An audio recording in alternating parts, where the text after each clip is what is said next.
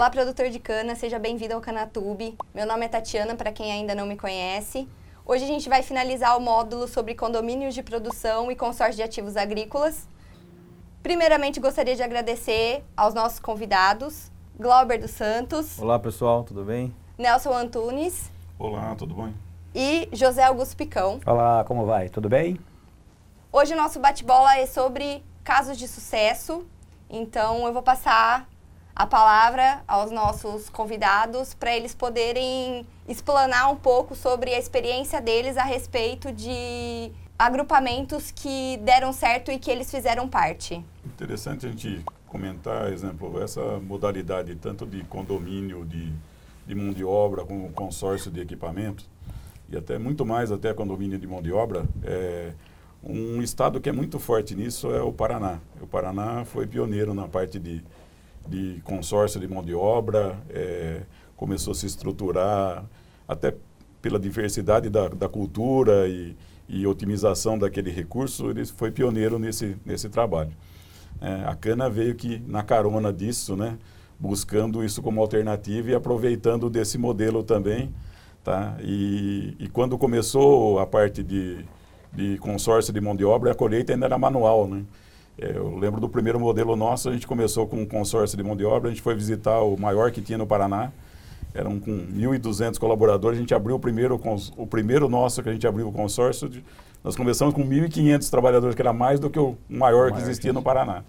É, e isso foi em 2004 que a gente inaugurou é, essa modalidade aqui em São Paulo, na nossa região, é, e que acabou sendo difundido depois aí para o Estado, acho que mais depois desse período, que acabou tendo um, uma adesão maior nesse, nesse modelo, nessa estrutura.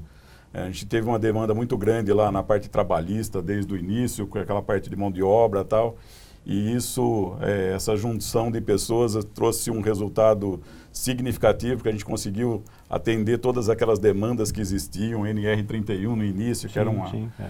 uma loucura para se atender todas aquelas normas que não era acostumado a, a a, a, ter toda essa legislação e toda essa cobrança em cima do, do produtor.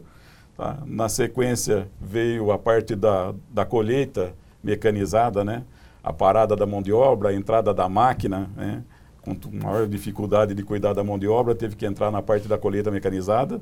É, o produtor foi migrando desse modelo, então fez muito sentido naquele primeiro momento ainda ter a mão de obra e ter a colhedora, porque às vezes você mandava a colhedora na área de um, é a mão de obra na área do outro, depois você trocava, enquanto você estava aumentando o volume de ativo que você tinha, quer dizer, você foi aumentando o número de colhedora, o número de transbordo, até chegar o momento que você virou quase que 100% ou 100% de, de colheita mecanizada, né? e esses modelos aí acabaram é, trazendo vários produtores. E um mito que existe é que isso funciona muito bem para o grande, eu acho que funciona muito bem para o pequeno. Tá? O pequeno acho que tem um maior benefício quando ele está se agrupando. A gente tem exemplos de pequenos produtores que a gente faz gestão e que a gente já fez a, a gestão.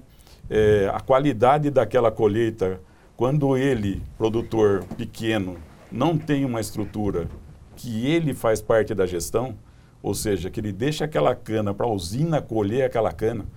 Tá? Às vezes a usina, quando vai colher aquela cana, o objetivo maior da usina naquele momento é colher no menor custo.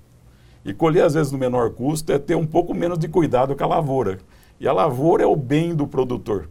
Quer dizer, o cuidado que você tem que ter com a sua lavoura. Se investimento seu é muito caro, tá? e você tem que valorizar a sua lavoura. A longevidade do seu canavial. E hoje o que acontece, se o produtor parar para dar uma analisada, às vezes o número de corte que ele dava no passado hoje é muito menor. E a entrada da colheita mecanizada vem prejudicando, vem mas a maneira de colher também vem prejudicando. E à medida que eu consigo dar longevidade para o meu canavial, é o que, a gente consegue trazer um custo menor para o produtor de cana. Tá? E esse que é o grande objetivo desse, desse processo de agrupamento.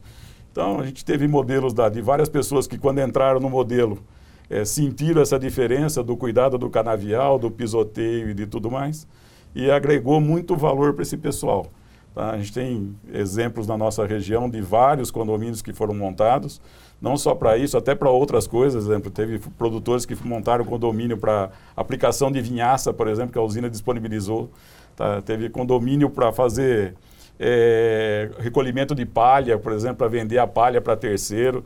Então você não está restrito nem só no produto cana, você não está restrito nem só na, na, atividade da colheita, porque você pode estar tá usando no plantio, estar tá usando. E, e, uma das coisas que é legal que a gente vê no modelo também é.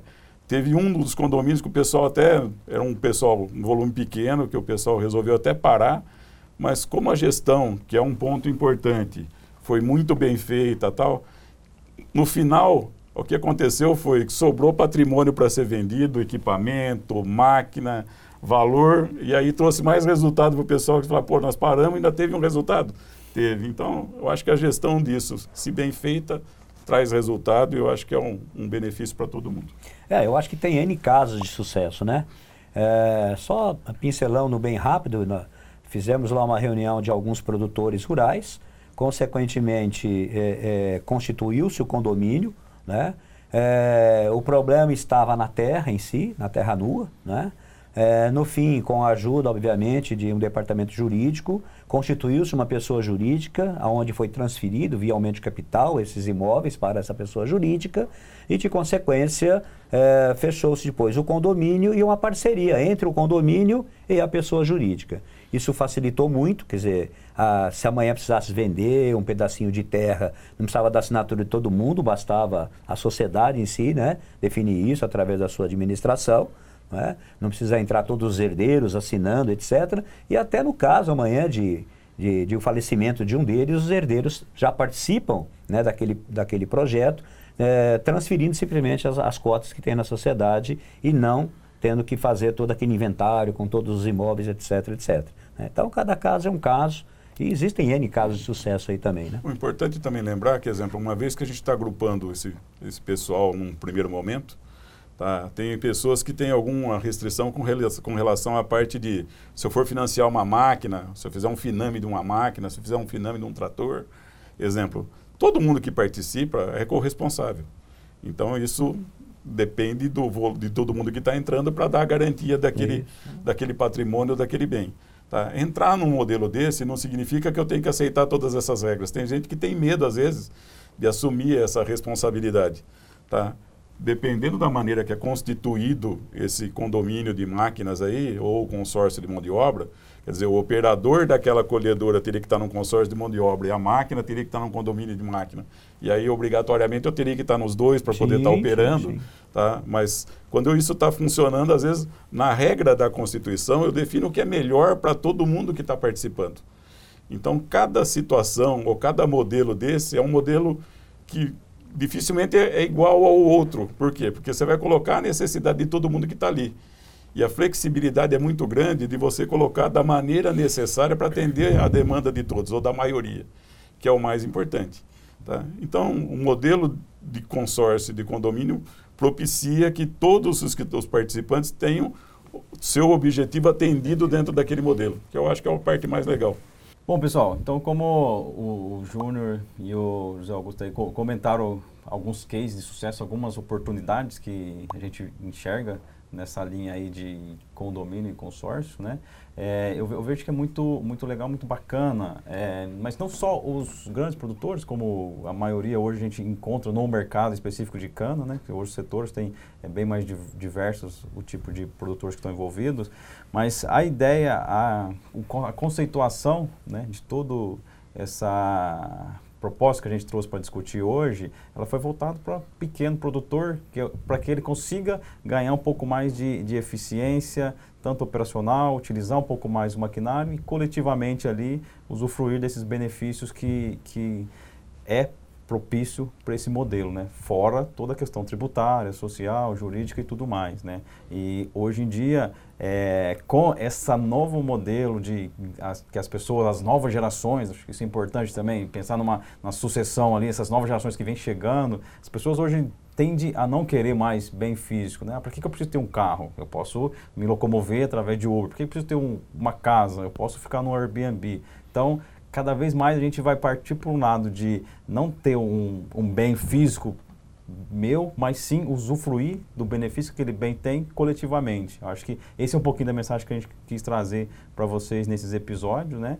Então fica aí o, o nosso, nosso agradecimento, agradeço a oportunidade de ter compartilhado um pouquinho de, de vocês, principalmente do, dos dois cases de sucesso que a gente tem aí participando do, do, nosso, do nosso bloco aí.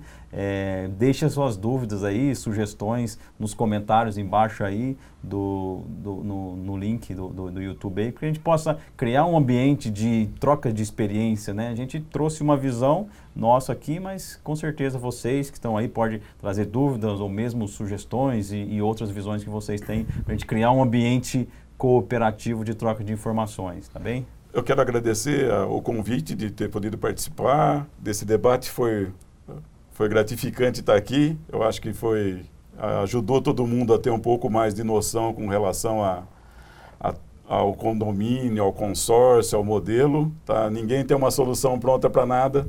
É, a gente está aberto aí no que precisar, a gente está à disposição e o que precisar a gente está disponível para estar tá atendendo as demandas que vierem pode também encaminhar, o que a gente puder estar colaborando, e a gente está à disposição e eu agradeço. Muito obrigado. Muito bem, agradeço aí o convite da Urplana para estar aqui nesse debate gostoso, né? esperando ter atendido a expectativa de vocês. E o recadinho final, né, para o produtor rural. Já estamos na era da agricultura 4.0. Sucesso!